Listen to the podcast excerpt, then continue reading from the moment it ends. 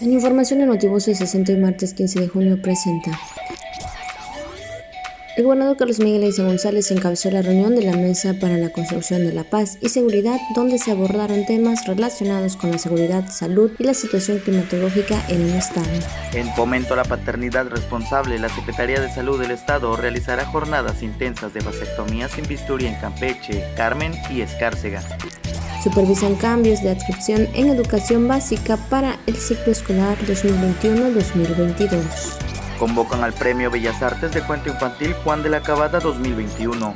Hoy martes 15 de junio, Día Mundial de Toma de Conciencia del Abuso y Maltrato en la Vejez y Día Global del Viento.